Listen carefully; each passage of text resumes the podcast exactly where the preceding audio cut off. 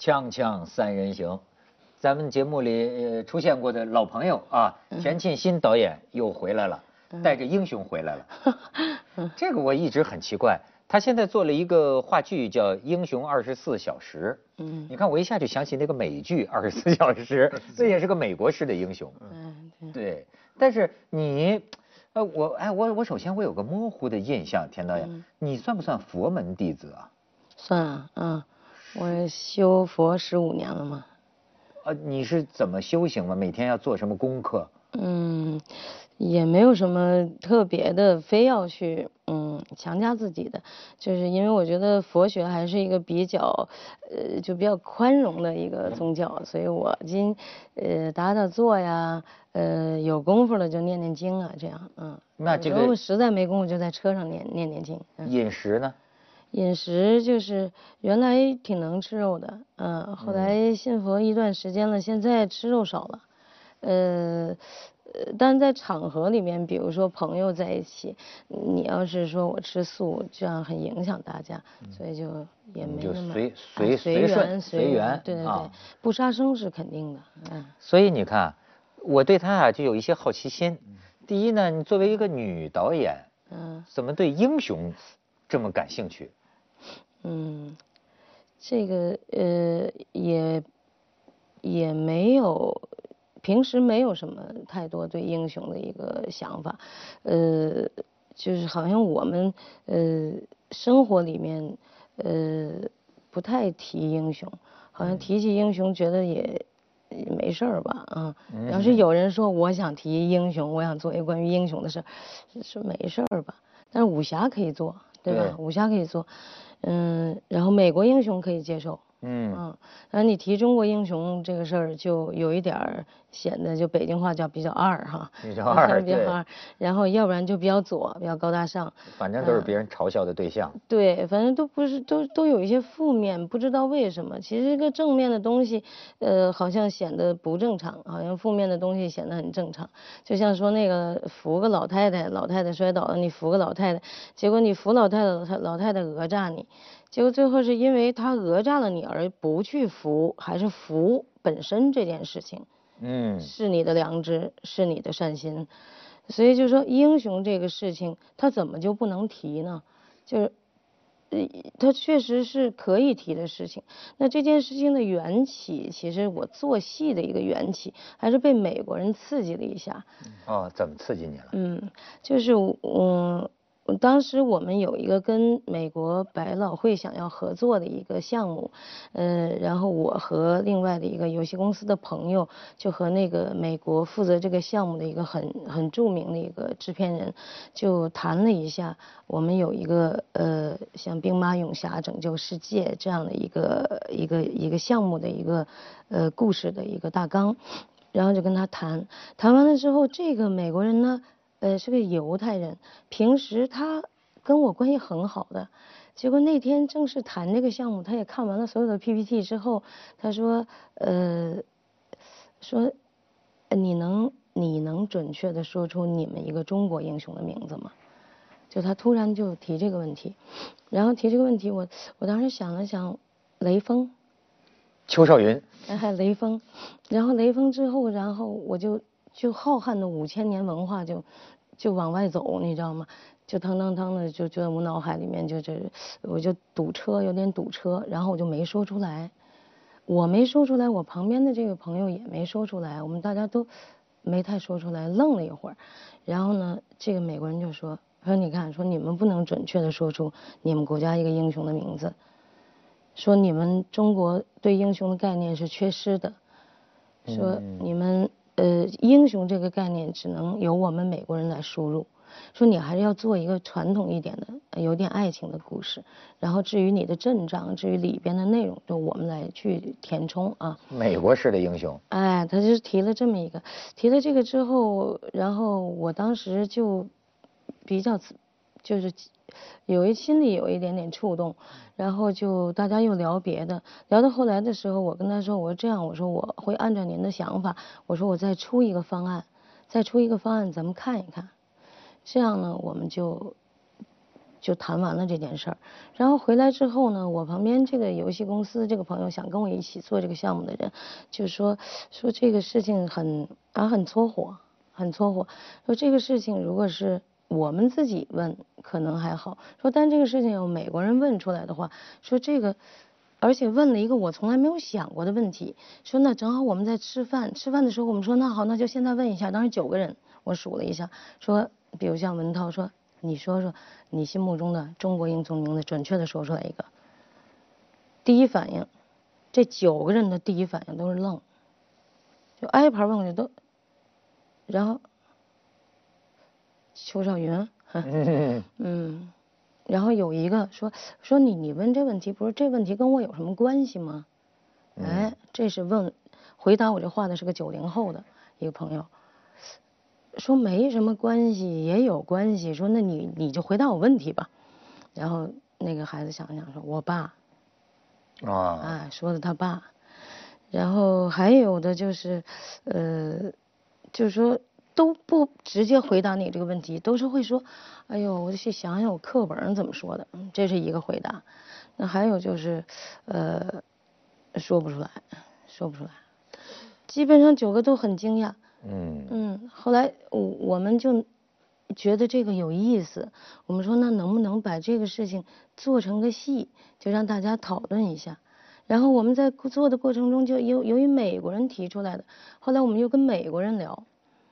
然后跟美国人聊以后，这个美国朋友有意思，有一个美国朋友，呃，说，呃，比如说超人呀、蜘蛛侠，他说的都是美国电影里的。嗯。后来我们说，你能不能说出一个人，一个真人，不是虚拟的？也是愣了一会儿，说华盛顿。哦，华盛顿。华盛顿，嗯。然后还说个好像林肯，丁光五四说了几个好像美国政治界的英雄。也许他会说艾森豪威尔啊，巴顿将军啊，反正就是那些嗯。就是这个就激励我们，就是说我们是不是呃，就就其实也是刺激了我们，就是做一个试一试。结果在我们做的这个整个的过程中，就又遇到了就是呃，就是就很多阻力。就我们首先我们创作集体的这些人做的时候，就也都不太信。就不太不太不太信这个题材能够在观众中产生影响，而且就说这有什么弄的，这普遍的，这有什么意思？就是英雄，所以他这个我看他接受采访啊，讲的一个还挺有意思，就跟美国人，美国人是一个什么样的英雄？就是比如说中国人过去讲啊，呃，不以成败论英雄。嗯。其实你说英雄，我觉得要叫我说，我也能说出来。比如说关羽。我觉得关公就算英雄吧，岳飞这算算算英雄。那么你看，呃，他就觉得呢，说中国人有一句话叫不以成败论英雄。你发现没有，中国这个英雄很多啊，历史记载都是失败的。嗯，荆轲，嗯，对吧？这个项羽，对吧？感觉刘邦是小人，项羽是英雄，不肯过江东，但是是失败的。诸葛亮最后也是壮志未酬，对吧？关羽最后也被砍了头，等等。但是呢，我不知道你怎么观察。他说：“你看美国电视剧里这个英雄，电影里的英雄啊，都是不但赢了、胜了，最后还抱得美人归。就是美国这英雄好像感觉下场不错。你有这观，你有这观察吗？不，这个问题讲讲很深啊，牵涉很多很多的理论。首先，你刚才讲那个英雄这个概念啊，其实如果单单直接这样说英雄这个概念，它它不是我们中国概念，它是一个西方的概念。” hero，哎，然后呢，他又跟我们中国的一些个文化的一些概念又相通。你刚才讲的这个几个不以成败论英雄啊，其实不是，就是都得失败了才做英雄啊。大赵子龙我们不叫他英雄，关公我们才叫他英雄。你看这个不是你本领大打胜仗我们叫他英雄，赵子龙我们叫他常胜将军，我们不大会用英雄来形容他。那项羽跟刘邦的例子是太好了。这个就是啊，这个古希腊悲剧啊，对于男主人公这个英雄 hero 的定义，就是一个高贵的人因为小错而受到大罚。他有一个定律的，就是这个主人公一定是一个高贵的人。嗯。他因为小的错误，最后受到大的惩罚，引起了我们的怜悯之心，感一种感情的净化。这样的人叫英雄。那比如说一个高嫖了个娼给判了个死刑，这那叫英雄不高贵，啊这个不高贵，不算高贵是吧 你这个是小人犯错误，演出了一个滑稽的喜剧。啊这是喜剧啊这个是喜剧嗯，是英雄的这个这个概念，所以他他不不成功。这个这个就是在中国，就是说，呃，我们因为我们做这个事儿嘛，我们也查了一下哈，他也有一个解释，就是说草之精秀者谓之英，呃，兽之特群者谓之雄。嗯嗯，英雄。然后这个英雄的，在中国的这个呃这个这个解释里面，似乎比较多的是用在说头头、头目、头脑、头人啊，嗯，好像这个是往头上走啊。那你不是照你刚才讲，美国人不也列华盛顿、林肯，嗯这也是头头脑脑啊。嗯，对，就但是说这个呃，美国的这个英雄他是比较成功的，嗯呃，那中国的这个无论是头头还是头脑，有的时候他可能是在一个某个利益集团里面，然后呢，他产生下面产生的这些，呃，人，大概我们能够传送的都是死了的，啊，死了的还挺多。然后他又有一句话，就是说，呃，牺牲，嗯，自己成就他人，嗯呃，就是牺牲小我成就大我啊，就是他这个概念还是挺哎，我明白了，我们的这是什么啊？出头的船子先烂，先烂的这这种人呢，给你一个封号 英雄，是吧？锵锵三人行，广告之后见。其实呢，最近正有一个英雄的话题，你们算赶上了，这个军报都批评，就是邱少云。这个就是说现在，哎，不要不要说邱少云了，我这几年在网上看的多了，嗯比如说刘胡兰到底是怎么回事儿？就是为什么国民党杀了刘胡兰？是不是因为刘胡兰先杀了一个村长等等？这都是这不可能是谣言，但是我我没有考证过。那又是黄继光说怎么堵枪眼儿？说这个不符合这个什么什么生理学啊，早就得打烂了，那机枪早把人打飞了等等。邱少云对吧？其实好，这个军报的这个这个批评文章啊，我我看，我觉得他说的我都能同意，但是我觉得啊，如果他要能再加一个自然段啊，他会让他的这个批评啊被更多的读者所接受。为什么呢？就是说这里面是不是也有一个原因？就是说，在一个啊几十年前吧，这个人民日报这样的最高的宣传媒介，都曾经头版头条亩产过万斤的这么一种状况下，这么一种记忆，哎，比如说美国人最最最最明白这个了，就是你过关，你说一句假话你就载入记录啊，我我我直接就怀怀疑你以后说的所有的话呀，而且我会可能一辈子都不信任你啊，所以我觉得如果我们铺垫一下这个背景，就是我们曾经经历过这种啊，呃，对于一些英雄人物啊，呃的宣传，对吧？呃，就是我们的宣传工具也曾经说过假话。如果我们承认这个前提啊，我觉得现在啊，我们对英雄的认识就能更全面。我我看到了有一个对邱少云的哥哥还是弟弟的采访，嗯就是人家就问那些问题，就是说烧了以后身他身上的炸药什么会怎么不爆炸啊？还有大白天那个烧了以后，就总之是说什么呃烧了以后人不动，违反生理学的常识啊，什么什么什么。他在具体的问题上，他都是说我不清楚，我不清楚。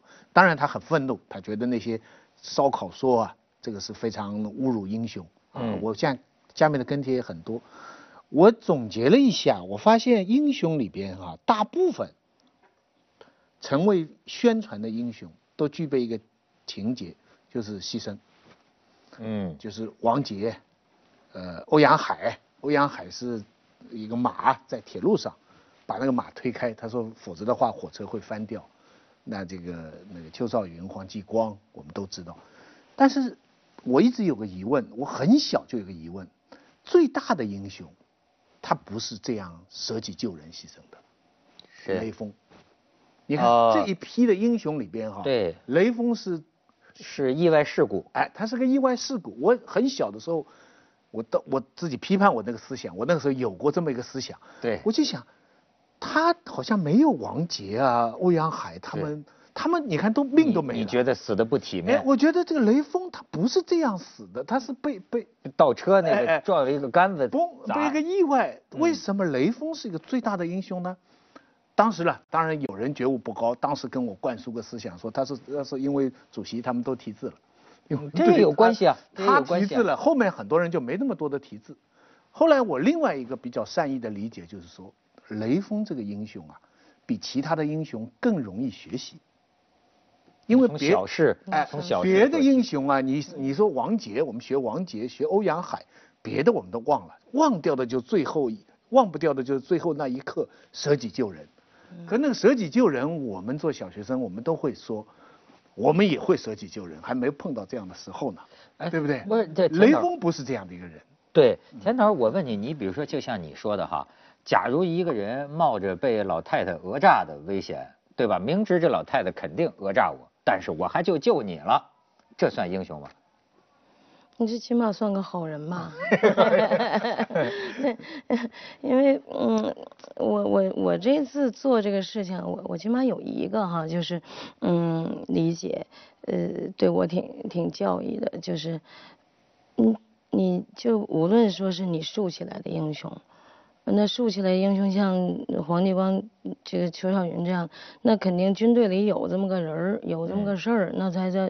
我要找英雄，我得找这个真人儿，还有那么多人，军队里那么多人，我要树，我不可能拿一个虚拟的树啊，我肯定也是有这码的事儿啊。对。啊，包括雷锋，这个雷锋就日行一善这事儿，他写日记，然后写他得帮助什么人或者怎么样，啊，做好事不留名啊，我觉得这个就挺不容易的。还有前一段时间网上也有，就说这雷锋说写了个日记，说想上天安门，呃，起了好几次范儿想上天安门，结果这个下面跟帖全部都在骂这个雷锋，就说这个作秀吧，你这那。我想他，我想当初这雷锋他肯定没作秀啊，就他当时写日记时候是真的呀。嗯。然后他这被车撞了以后，他成了就就说这这人去世了，然后我们要树这么一个英雄，然后把他东西拿出来，那那这个都是人家的真情实感的一个流露，你这个要都不信了，那也挺可怕的。而且我们这次在做这个英雄的这个事情的，这个这个很很很很冷漠，百分之九十冷漠。嗯，这中国人，中国人，我们采访的一些尤其中国学生，大学生，我们有一个视频，就是他们就英雄这个事儿啊，问问这个各路人等，咱们可以看看是什么反应。不知道，我自个儿就是英雄。那谁是问他吧，我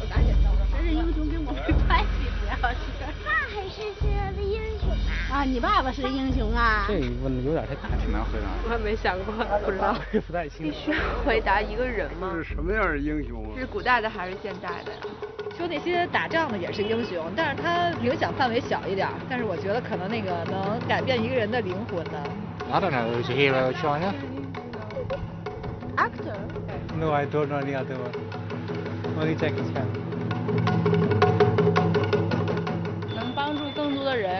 变他们自己的生活呀。我觉得是父母吧。做自己英雄吧。你能准确的说你心里当中的黄继光、姚明？我首先想的是雷锋吧。很有责任感。保家卫国嘛。顶天立地、独当一面的那种吧。岳飞。像龙呗。张继光。焦裕禄。杨利伟。当然是马云呀。岳飞。姚明。刘翔。黄继光。董明珠。为了中国人民解放事业。不过这个事儿啊，它是一个问题哈，就是需不需要有个英雄呢？我们心目中没有英雄，我们活不好，我们活不好吗？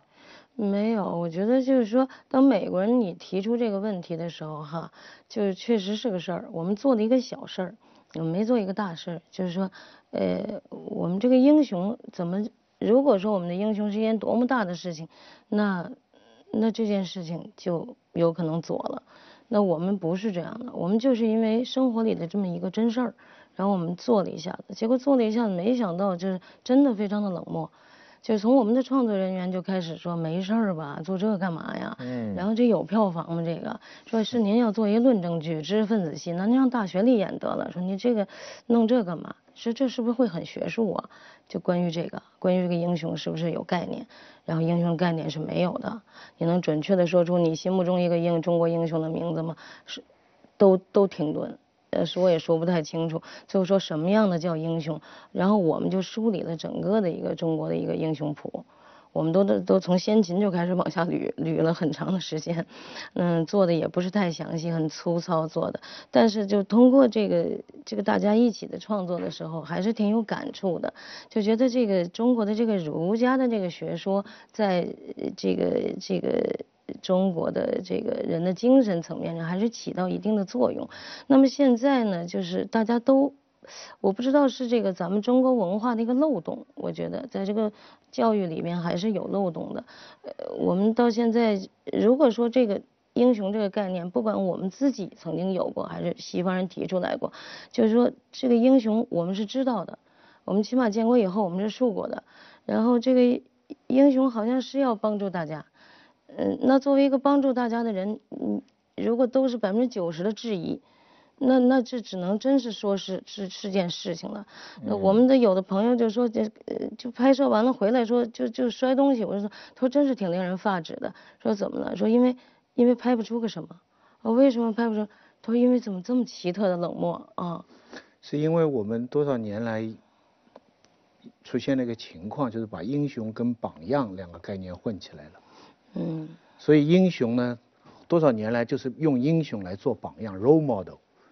美国人呢是白日梦，美国人的英雄是不存在的，他不用学习的，他超人呐、蝙蝠侠，他是我们的侠客，他跟我们的侠客呢也有区别，他的共同点是他们都有特殊的技艺、技能，然后又有特殊的道德，但是呢，他必须有另外一面，他做一个常人，他喜欢的女的是个普通人，超人呢。他一面飞天飞地救国救民，另外一边回到办公室里，他必须老老实实做个男人，忠于一个女朋友。而我们的侠客是跟不相干的。可是你刚才我们后来讲的雷锋啊，他他他他他那一些呢，其实是我们叫就是榜样，就是我们生活中可以学习的这个东西呢。很实，但是一旦幻灭的话，你就连概念都没了。你比如说我的我的这个个人，咱们就进行自我调查哈。好比雷锋，你说这个日行一善，嗯，他我比较不大觉得雷锋是英雄，我会觉得他是榜样。嗯，但他呃，比如说，但是这个英雄这个东西啊，你看，我也很能理解刚才采访里一个人的一句话，没准要有人问我，我也这么说，就说你问我这个干什么呢？英雄和我有什么关系呢？反正我知道我不是。那么他是呢？我尊敬他好了。他我有或者没有他，跟我的生活没有什么关系。可是我跟你说，田导演，我跟你讲讲，就说我这个心里有个情意结。我甚至觉得有时候啊，应该看看心理医生。就是我不知道这是这是天生就有的，还是我们这一代人特有的小时候种下的一种东西。我现在看电影，那个《英雄儿女》，嗯，那个王成，有时候电视上电影频道又在播，我只要一看到他最后阵地上就剩他一个人，拿着个话筒，向我开炮，向我开炮，向我开炮，我就哭哭的，我都撕心裂肺，咬着被子角我就哭啊，我就百试不爽。你让我再看，我看到那儿就哭。这但一出门是吧？救人甭找我，那肯定。但是呢，我为什么会老是就，包括好出门呢就喊向我捐钱啊，向我捐钱。就包括这个，我看这个好莱坞的电影，这个文道就觉得我可笑，说我看蝙蝠侠都哭，我看这个蜘蛛侠我都哭。我就是你，比如说那个蝙蝠侠或者蜘蛛侠，就是最后即将现身的那一刻，说了一个说你永远可以选择做一个好人还是坏人，我选择做一个好人。噔，他就去了，呜，我就哭了。我好像对这个啊泪点非常低。那你哎，你觉得这是心中的梦？这是什么毛病呢？英雄是一种梦啊。嗯，我觉得，我觉得就是呃，可能就是纯，如果是纯物质。纯这个嗯，你的生命过程中的一些一些阶段性的、常识性的生活状态，和你本身作为一个人，你有一个好像似乎你达不到，但是你很想超越的一种什么理想和信念，一种什么支撑，那个东西可能会让你一下子，其实那个就是信仰嘛，就包括咱们说的这个。美国的这个说内裤反穿这家伙叫超人的，他不是就是因为他的二战之后美国人也精神低迷嘛，然后大家就创造这么一哥们儿嘛，这个人是个超能力嘛，然后这个人心怀人类，然后这个人是做的所有事情，由于他有超能力，他绝不失败，然后最后他抱得美人归，然后政府嘉奖，然后生活幸福，比如像这样的人，那美国人他心里也是个盼想啊。他也看到这样的人，他觉得又他可能生活里面达不到，所以他虚拟的这些所有东西都是其实有他的基督教的，有他的这个宗教的这种。你觉得有宗教关系？有，您那个感动，我觉得是有信仰的一个共产主义教育的。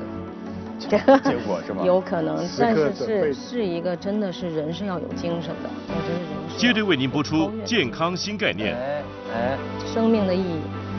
我我又觉得，其实某种英雄情节啊，全世界的男孩子都有。